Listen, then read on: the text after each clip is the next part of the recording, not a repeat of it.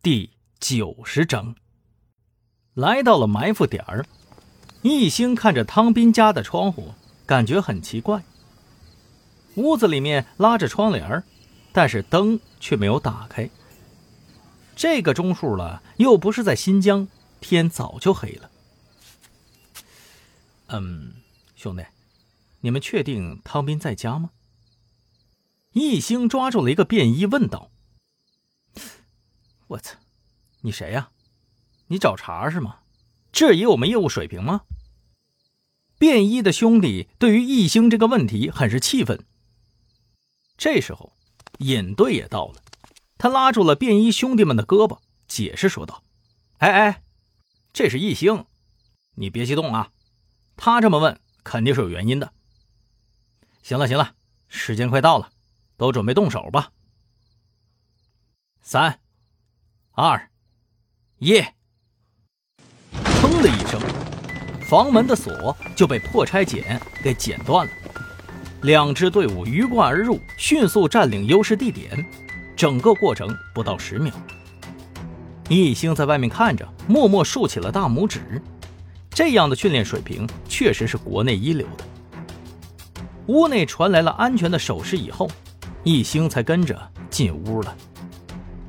果然和他担心的一样，汤斌不在这里。我靠，怎么搞的？人呢？尹队长十分的恼火。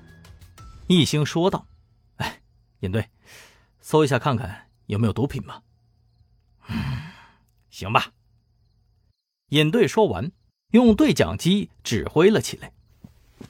从门外。特勤和战术缉毒犬一起进来了，不断的四处嗅探。一星在房子里头走了起来，他估算，这套房子大概应该有一百二十平，处在小区的黄金地段，周围道路四通八达。这时，尹队长在门口喊道：“一星，有人找你。”一星走了出来，发现是一个穿着西装。皮鞋锃亮，梳着小油头，配合着职业假笑的男人。那个男人一见到易星，飘忽的眼神忽然定住了，赶紧快步上前，伸出手说道：“哎呀，易警官，我是这里的物业经理，刚刚听说你们打电话找我呀。”易星倒是有些无语了，心里想着：这个李明耀怎么回事啊？给他安排活都不提前说一声呢。不过转念一想。既然人都来了，正好啊，他还有挺多问题想问的呢。那个，我问你啊，这家人买房的时候，有谁陪他来吗？呃，警官同志，这个我不知道啊，那得问地产的人。我是这里物业呀。哎，不过好像听说这家人呢是托朋友买的，咱们小区入伙以来也基本上没怎么见过他。物业费也没交过。一星盯着面前的男人问道：“哦，是吗？这样的老赖不影响你们的运作吗？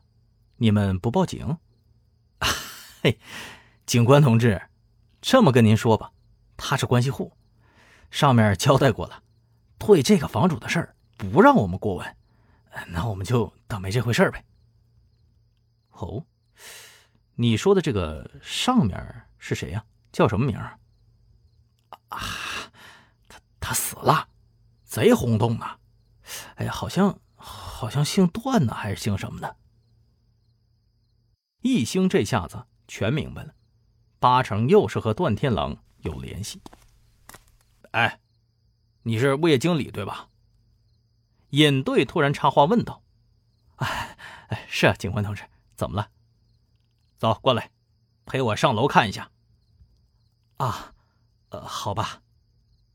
说完，物业经理跟着尹队上楼去了。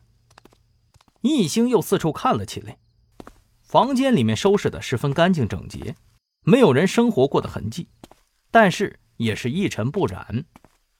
不过，细心的易兴却在窗帘的夹缝之中发现了一根头发，被漂染成了黄色，又细又长。嗯，女人的头发。易星戴上了医用手套，小心翼翼地捏起了这根头发，放在灯光下观察。发梢有一些干枯，黄色偏淡而不透光，不是营养不良，而是抹了什么东西。染过发的女人，易星的心里开始猜测女人的身份，不断的筛查寻找。哎，易大顾问。突然，他的后背被汪旭东拍了一下。